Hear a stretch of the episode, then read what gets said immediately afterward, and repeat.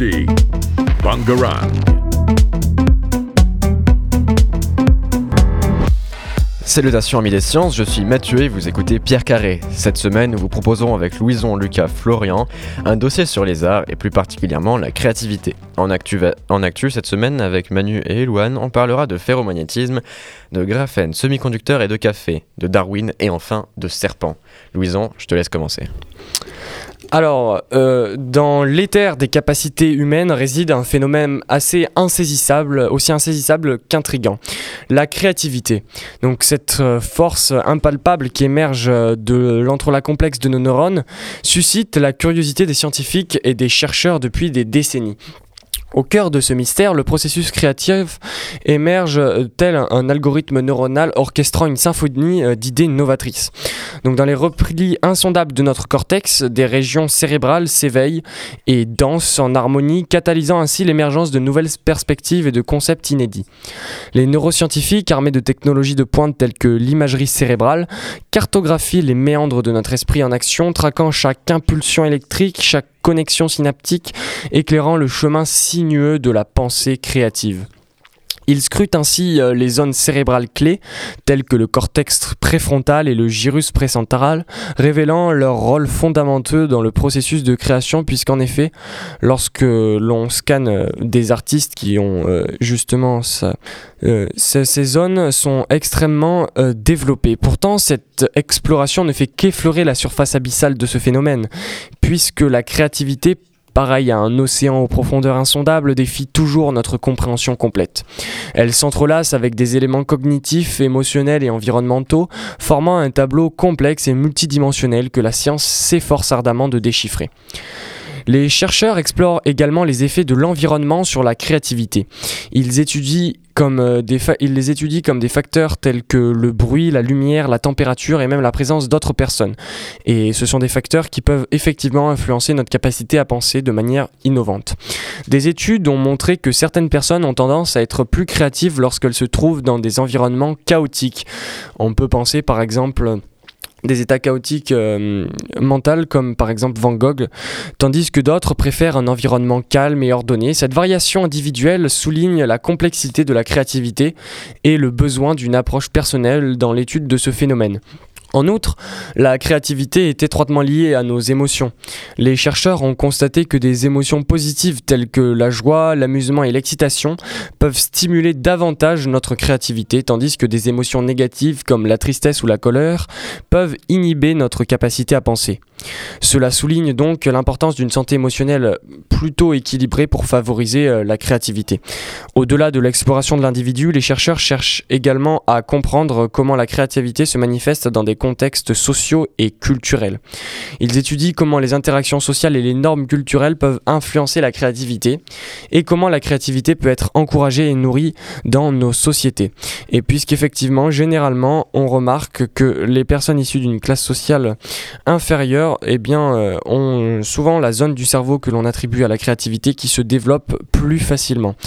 Cette quête créative est donc un voyage sans fin, mais chaque découverte nous rapproche d'une compréhension plus profonde de ce phénomène mystérieux.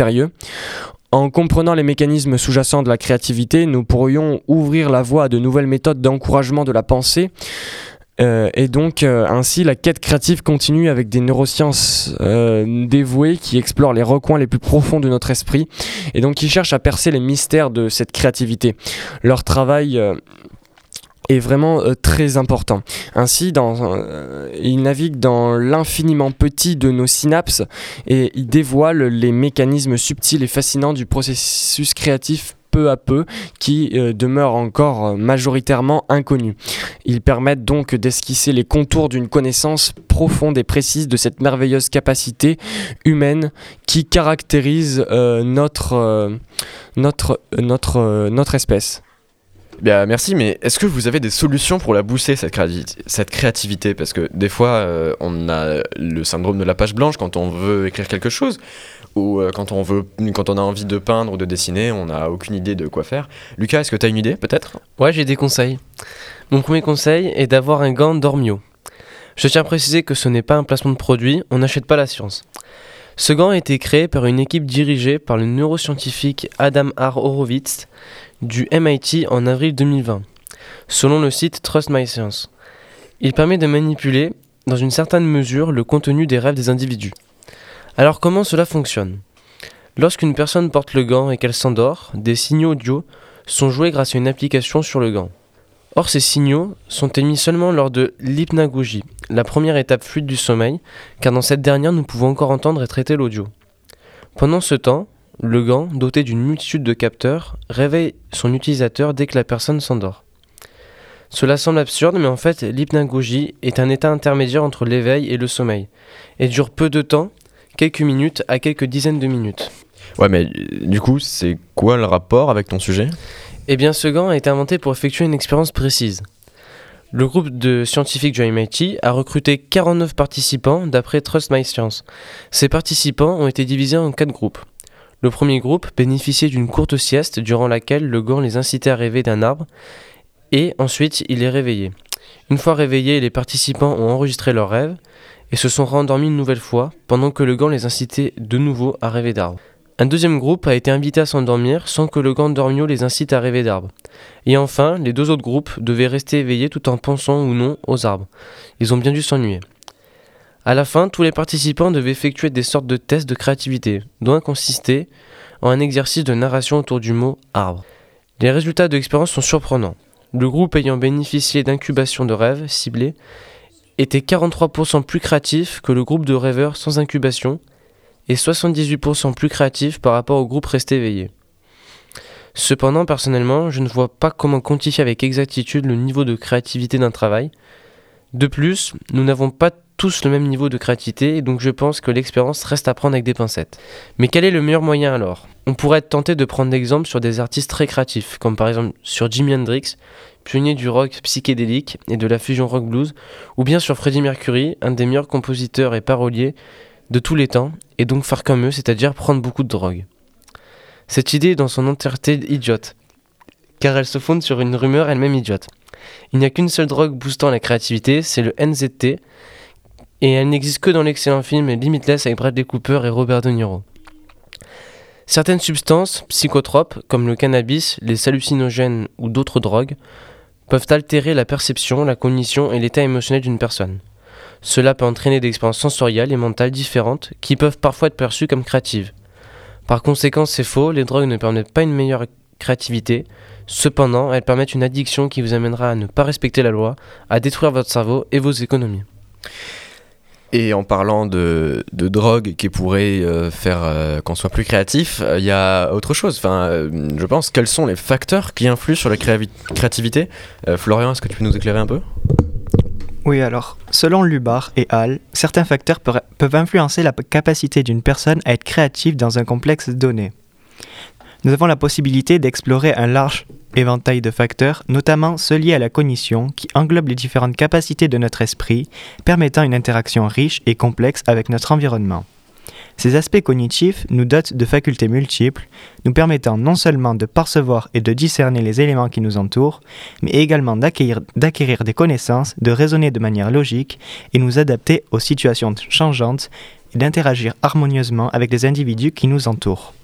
En effet, les facteurs cognitifs ne se limitent pas à une simple perception ou une acquisition de connaissances, ils englobent également la capacité à identifier et à définir les problèmes qui se présentent à nous. En utilisant à la fois les pensées divergentes pour explorer une multiple de perspectives et des pensées convergentes pour rassembler les idées et trouver des solutions adéquates. Cette capacité est- à manier ces différentes formes de pensée contribue à notre aptitude à résoudre des défis complexes, à trouver des solutions innovantes et à naviguer de façon efficace dans les interactions sociales et les situations de la vie quotidienne. En plus de ces facteurs cognitifs, il vient d'explorer les facteurs conatifs, qui s'inscrivent dans le domaine de la motivation et influent sur notre désir d'accomplissement. Ces éléments sont intrinsèquement euh, à notre développement personnel, comprenant, des composantes telles que l'estime de soi, la perception de notre euh, propre efficacité, nos aspirations en matière de performance et d'apprentissage. L'estime de soi, par exemple, joue un rôle essentiel dans notre motivation quotidienne. Elle façonne la manière dont nous percevons nos capacités et détermine souvent notre engagement dans les différentes tâches que nous entreprenons. De même, le sentiment de l'efficacité de l'efficacité personnelle agit comme un catalyseur euh, influant notre volonté de relever des défis et de poursuivre notre objectif avec détermination. De plus, nos, aspirations en matière de performance et d'apprentissage façonnent notre attitude envers le risque de notre propension à adopter un comportement individualiste. En effet, ces facteurs cognitifs non seulement encouragent la prise de risque, mais également favorisent l'émancipation individuelle, nous incitant à explorer de nouveaux horizons et à sortir de notre zone de confort pour atteindre nos objectifs personnels. En somme, ces facteurs cognitifs sont des piliers importants dans notre développement personnel, euh, influant notre comportement, notre motivation et notre façon euh, d'appréhender les défis dans la vie quotidienne. Les facteurs émotionnels, aussi appelés facteurs affectifs, concernent les émotions vécues par un individu et leur impact potentiel sur son comportement. Ces émotions, qu'elles soient empreintes de désir, euh, de plaisir, de joie ou parfois de tristesse, jouent un rôle essentiel dans la manière dont nous agissons et réagissons aux situations de la vie quotidienne. Il est crucial de noter que les émotions positives, en particulier, peuvent avoir un effet significatif sur divers aspects de notre cognition. Les émotions positives, telles que la joie et le plaisir, semblent être associées à une augmentation de la créativité. Elles agissent comme un catalyseur, libérant un flux d'idées euh, plus abondant et favorisent euh, une attention accrue sur un sujet donné. En résumé, les émotions, en particulier celles de nature positive, jouent un rôle non négligeable dans notre cognition et notre manière d'aborder les défis. Elles peuvent non seulement influencer notre euh, niveau de créativité, mais aussi notre focalisation et notre souplesse mentale dans la résolution de problèmes. Les facteurs euh, euh, envi- environnementaux représentent une composante essentielle qui façonne et influence la vie, tant au niveau végétal qu'animal. Ils englobent tous les changements intervenant dans la dynamique de la nature, contribuant à l'évolution des écosystèmes, des biomes et à l'équilibre global de notre environnement naturel. Ces éléments environnementaux sont d'une importance cruciale non seulement pour la biodiversité et la santé des écosystèmes, mais également pour notre propre compréhension de notre place au sein de cet équilibre délicat. Ils nous rappellent la, nécessi- la nécessité de considérer que des erreurs peuvent être commises et nous encouragent à éviter les jugements hâtifs. Il est essentiel de reconnaître que ces facteurs environnementaux contribuent à la, souplesse et à la résilience de la nature. Ils offrent un contexte où l'expérimentation et l'apprentissage sont permis, où les variations et les ajustements sont inhérents à la progression et à l'évolution des écosystèmes. Et nous permettant d'accepter le fait que les transformations et les fluctuations sont des éléments naturels, ces facteurs environnementaux nous invitent à adopter une perspective moins rigide et à éviter les conclusions hâtives dans nos interactions avec notre environnement. En somme, ces facteurs environnementaux jouent un rôle crucial et nous enseignent la valeur de la tolérance à l'égard des, fluctua- des fluctuations naturelles et en nous rappelant la nécessité d'observer avec prudence, d'apprendre et de nous adapter aux changements continus qui façonnent notre monde. Moi j'ai une dernière petite question. Qui ne s'est jamais demandé en regardant un Dali mais qu'est-ce qu'il a pris celui-là avant de peindre? Ou alors il devait être un petit peu dérangé pour avoir ses idées. En fait cette idée de folie liée à la créativité artistique n'est pas nouvelle et date de l'Antiquité grecque. Il pensait impossible que l'art puisse venir des humains car les surpassait et la créativité était considérée comme divine. Celle-ci proviendrait des muses, des, personnifications des arts et sont aussi les filles de Zeus. Plus tard, au XVIIIe siècle, plus précisément pendant le mouvement romantique, cette croyance a été renforcée.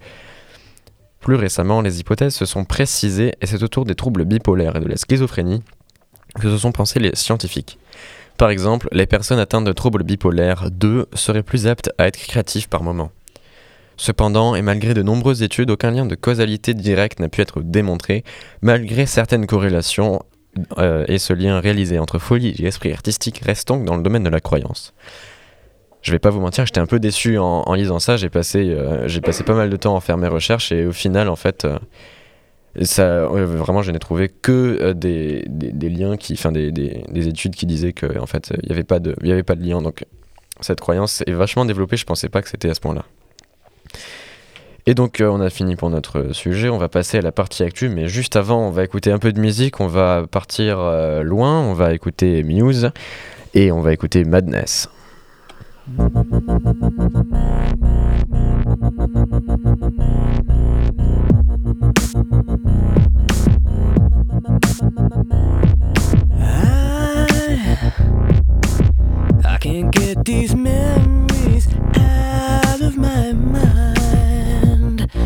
Some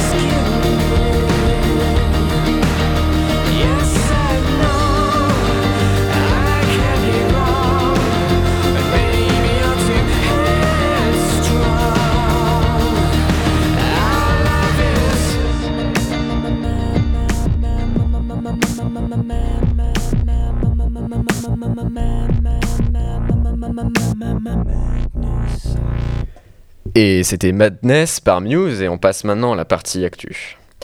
Et euh, donc euh, après mes recherches infructueuses sur la créativité, euh, j'ai décidé de vous parler avec Manu d'une découverte en électronique et en physique des matériaux. Le silicium est aujourd'hui le matériau roi dans le domaine de l'électronique, mais dans notre quête incessante d'amélioration de nos ordinateurs, ce matériau commence à nous montrer ses limites dans des fonctions et donc nous avons besoin de trouver un matériau plus optimal afin de le remplacer. Les physiciens espèrent depuis longtemps pouvoir exploiter le graphène, mais jusqu'à aujourd'hui sans succès. En effet, grâce à sa constitution atomique de carbone, ce matériau est très résistant, et cela tout en restant léger. En plus de cela, il est un très bon conducteur d'électricité, mieux que le cuivre, mais dans nos ordinateurs, nous avons besoin d'un semi-conducteur, et ce dernier ne possède pas de bande interdite ou de bande gap en anglais, ce qui est pourtant une caractéristique essentielle des semi-conducteurs, puisqu'elle permet d'activer ou de désactiver le courant. Donc Manu, tu peux nous parler euh, un peu plus en profondeur de tes nouvelles découvertes? Bien sûr, euh, récemment, des chercheurs du Georgia Institute of Technology aux États-Unis, dont Walter De Heer, ont réussi à produire un semi-conducteur à base de graphène, le graphène épitaxial. Si vous voulez quelques preuves de sa supériorité, je pourrais vous dire qu'il est bien meilleur que le cuivre en tant que conducteur, comme l'a dit Mathieu, mais ce qu'a dit Walter De Heer sur le sujet est bien plus parlant. Il fait l'analogie entre le passage d'un chemin de gravier à une autoroute pour le déplacement des électrons au sein de silicium au déplacement au sein de graphène épitaxial. Nous allons tout d'abord faire un petit point vocabulaire car tous ces mots sont assez techniques. Un band gap est une zone sans électrons entre la bande de valence et la bande de conduction. Dans les semi-conducteurs, il est assez étroit et cela signifie donc que les électrons dans la bande de valence peuvent plus facilement passer à la bande de conduction en utilisant qu'une faible quantité d'énergie.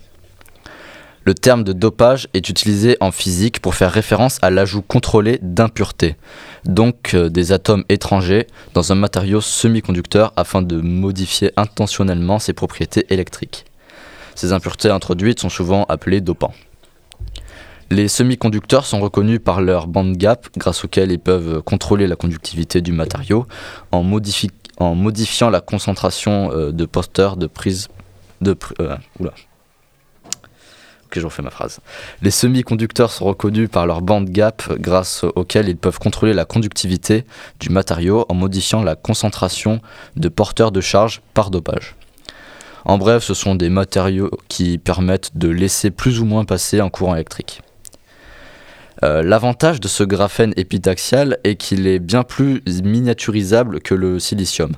En plus de ça, il ne chauffe pas, il est plus robuste et il peut supporter des courants très importants. C'est vraiment une alternative bien meilleure que le silicium. Pour le construire, Heer a, pour le dire simplement, laissé à des températures élevées du graphène et des cristaux de carbure de silicium et lors de la réaction, le graphène a spontanément formé une unique couche autour euh, des cristaux. Ainsi, on a obtenu le premier semi-conducteur en 2D, d'où le grand potentiel de miniaturisation. Et donc l'article est disponible sur euh, research.gatech.edu. Euh, et je vais passer à une autre actu qui est assez intéressante. Une nouvelle forme de magnétisme a été possiblement découverte, l'altermagnétisme. Euh, Celui-ci présenterait des caractéristiques du ferromagnétisme, celui dans les aimants classiques, et de son contraire, l'antiferromagnétisme, celui présent dans le fer et n'importe quel matériau non magnétique. Si ces découvertes sont confirmées, cela pourrait être une grande avancée dans la compréhension du ferromagnétisme. Pour les intéressés, vous pouvez retrouver cet article sur physics.aps.org.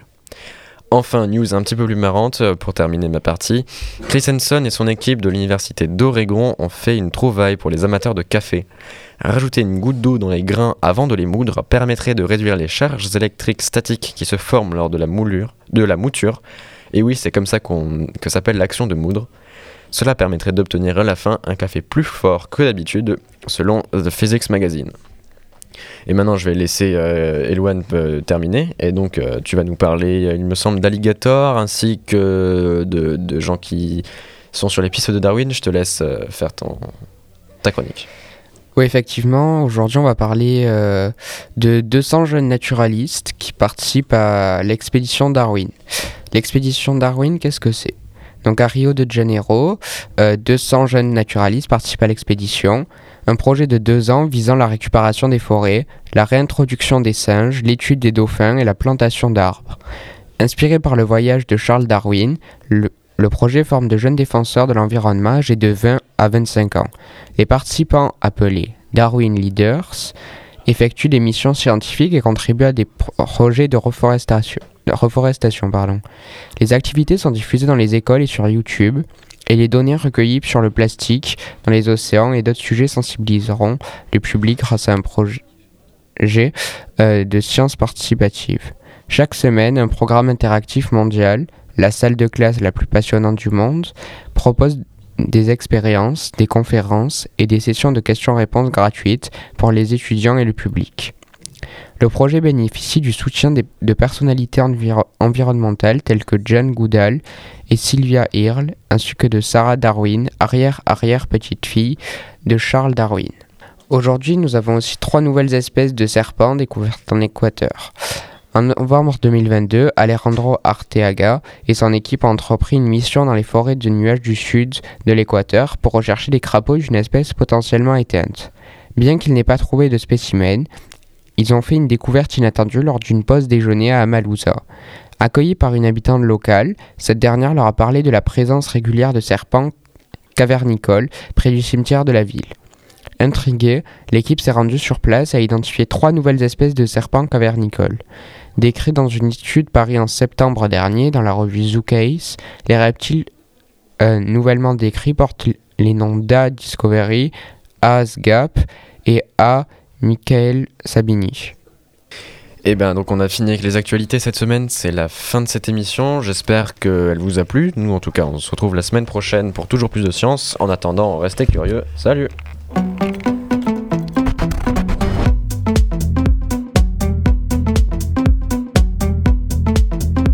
Vous écoutez Bangarang.